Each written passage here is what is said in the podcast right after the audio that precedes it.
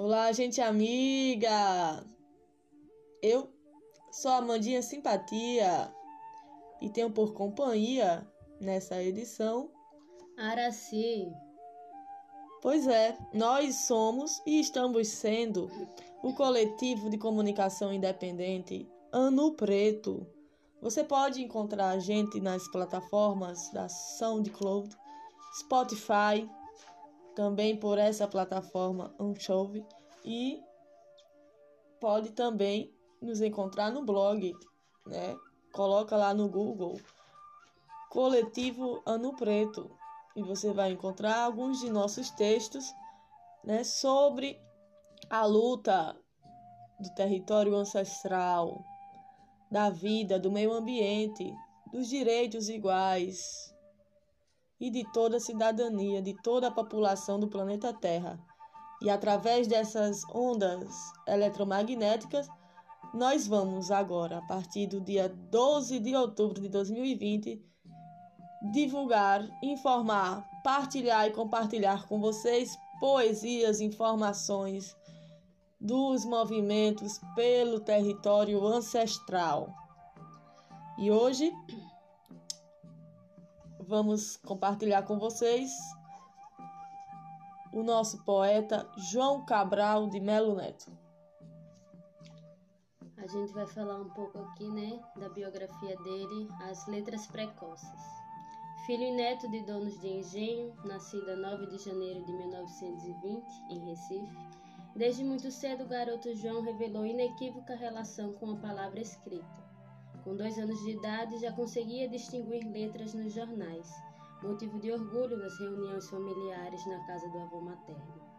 Virgínio Carneiro Leão, quando um tio Ulisses Pernambucano o exibia para as visitas. Logo que aprendeu a ler, lia tudo o que lhe caísse nas mãos, fosse livro de química, geografia ou história, de um fôlego só, por pura curiosidade.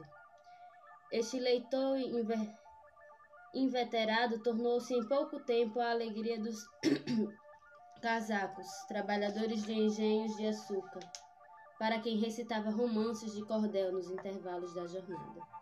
Passou a infância em São Lourenço da Mata, interior de Pernambuco, entre canaviais, coqueiros e engenhos do Poço do Aleixo, propriedade da família, e cresceu entre cantadores, repentistas e cordéis, sem imaginar que aquilo seria cultura declarou recentemente, espantado com a quantidade de estudos e pesquisas sobre essas manifestações nordestinas.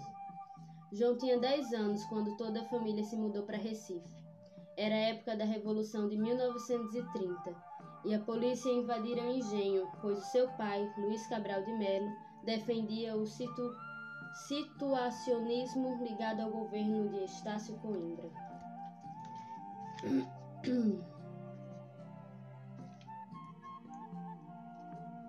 Na capital, estudou no Colégio São Luís dos Irmãos Maristas, distante da indisciplina infantil e do mundo dos canaviais no engenho.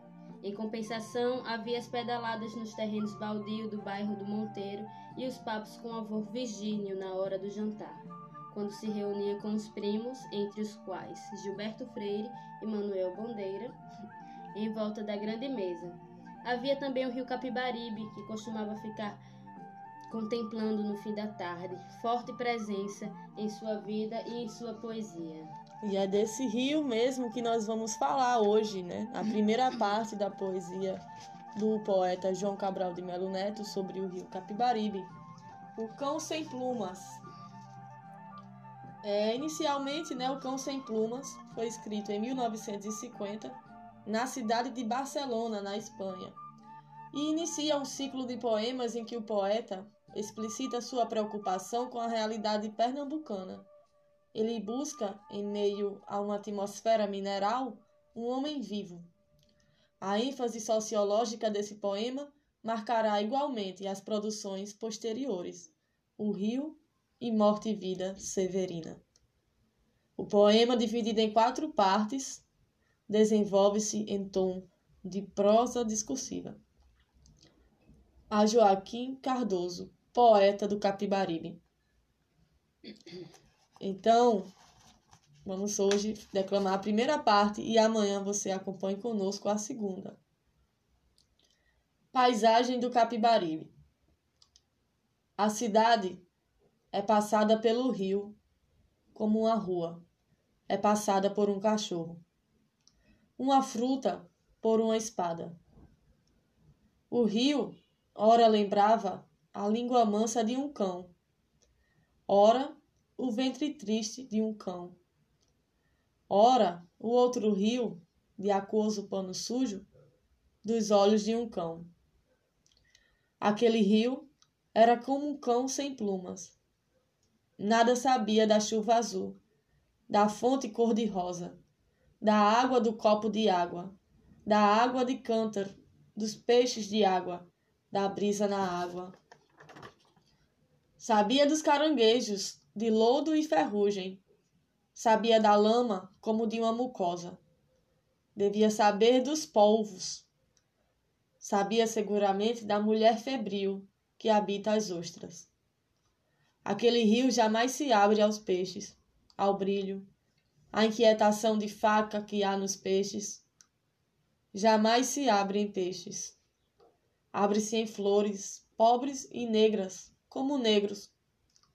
Abre-se numa flora suja e mais mendiga como são os mendigos negros. Abre-se em mangues de folhas duras e crespos, como o negro. Liso como o ventre de uma cadela fecunda, o rio cresce sem nunca explodir. Tem o rio um parto fluente e invertebrado, como o de uma cadela. E jamais o vi ferver, como ferve o pão que fermenta, em silêncio, o rio carrega sua fecundidade pobre, grávido de terra negra. Em silêncio se dá, em capas de terra negra, em botinas ou luvas de terra negra, para o pé ou a mão que mergulha. Como às vezes passa com os cães, parecia o rio estagnar-se. Suas águas fluíam então, mais densas e mornas, fluíam com as ondas densas e mornas de uma cobra.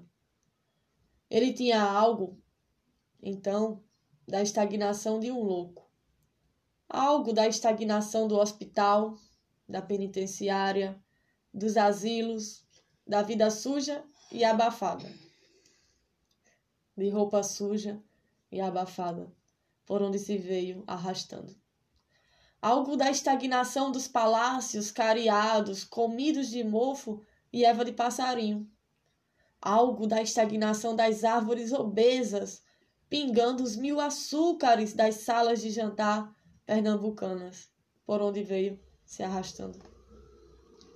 É nelas, mas de costas para o rio, que as grandes famílias espirituais da cidade chocam os ovos gordos de sua prosa.